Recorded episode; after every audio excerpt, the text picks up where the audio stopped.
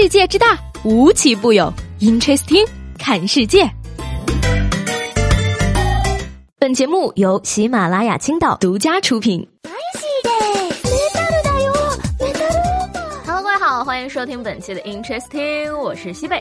昨天呢，看到了一个评论，为什么歌坛人猜不到布鲁斯就是蝙蝠侠的原因？如果说我们这儿也有一个罪恶城市，你能猜到那个令恶棍闻风丧胆的意境，竟然是王思聪吗？很好，我被说服了。今天周五啊，可以说是小周末了，一股轻松的气氛已经开始弥漫滋生。周末就在明天，退休还会远吗？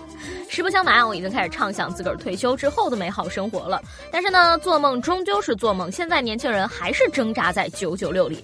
本以为呢，九九六是互联网恶习，没想到百年老店也成了这股子歪风。说最近啊，多名同仁堂健康员工爆料称，他们单位不仅九九六，而且还得军训，军训后才能转正。其实呢，军训也就罢了，但是那个训法往人脸上泼水，给女同志整的眼泪巴叉的，这不埋汰人吗？而且加班呢，主要是集中在新业务。板块，根据内部员工描述呢，同仁堂健康这块已经不满足于九九六，发展成为零零七了。也就是说，零点到零点，一周七天无休，还没有加班费。如果不同意，就强制开除你。所谓医者仁心啊，对自己的员工都这样，怎么放心把自个儿的身心安全交给你呢？九零一二年了，上个班跟奴隶社会招长工似的，给多少钱呀？让人家遭这个罪？要是大宅门里二奶奶跟白七爷还在。不能出这事儿啊！Amazing，看了他们这个遭遇呢，我突然就觉得好惭愧。毕竟呢，老板给了我工作，我居然还问他要钱，真是不知感恩呢。接下来呢，让我们把视线转向国外，说是新西兰的一家公司呢，最近啊开始实行每周四天的工作制了，薪资不减，而且呢，实行之后发现员工不仅压力减少了，工作效率也提升了，对公司的满意度和敬业度啊，那是蹭蹭的往上涨。而且呢，创始人兼董事长安德鲁巴恩斯表示，要向全新西兰推广这一工作制度。安总，考虑来中国宣传宣传吗？讲道理啊，九九六这个事儿呢，真的要因人而异。你比如说吧，月薪八万，九九六像呼吸一样自然；月薪二十万，办公室的甲醛让我着魔；月薪三十万，公司就是家；月薪八十万，我与公司共存亡；月薪两百万，要亡公司，先亡我。玩笑归玩笑啊，工作这个东西呢，不能看时长，你要看效率。就拿这个前两天许志安出轨门来说，当天下午一点半，港媒放全锤，直接锤死出轨，无预告、无分步骤发布，无引诱粉丝澄清，再求锤得锤。晚上七点呢，许志安开发布会道歉退圈。晚上八点半，TVB 传出消息雪藏黄心颖，走完整套流程才花了七个小时。这件事儿搁在内地得至少演半个月吧？看看人家这工作效率，这就是为什么 TVB 的剧一般二。三十集就完事儿了，而大陆剧动辄五六七八十集还烂尾。知道呢，可能有很多朋友不爱看娱乐新闻啊，但是呢，资深八卦人士我真的建议大家关注一下香港娱乐圈，主要是香港媒体的报道。各位不妨先感受一下他们报道明星的用词，毒舌功底真的不是吹的。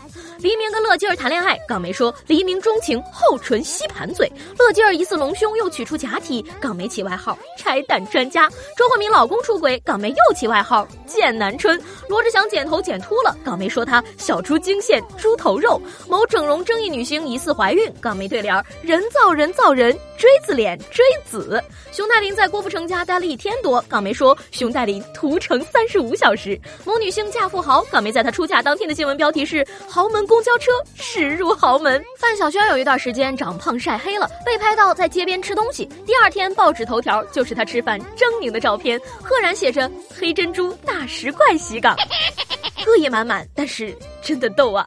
舆论这个东西呢就是这样。如果说公众人物有义务来迎接舆论的话，普通人遇到这事儿呢就有点惨了。昨天呢，网传兰州之星奔驰 4S 店呢也发生了女车主坐车盖维权的事件。同样是具有研究生学历的女车主，这次是一百一十五万全款买一辆奔驰，刚开两公里安全气囊报警，没招儿也上了车盖了。要我说呢，奔驰彻底解决此类问题的方法只有一个，那就是去掉引擎盖。恭喜奔驰，天天热搜，喜提大满贯。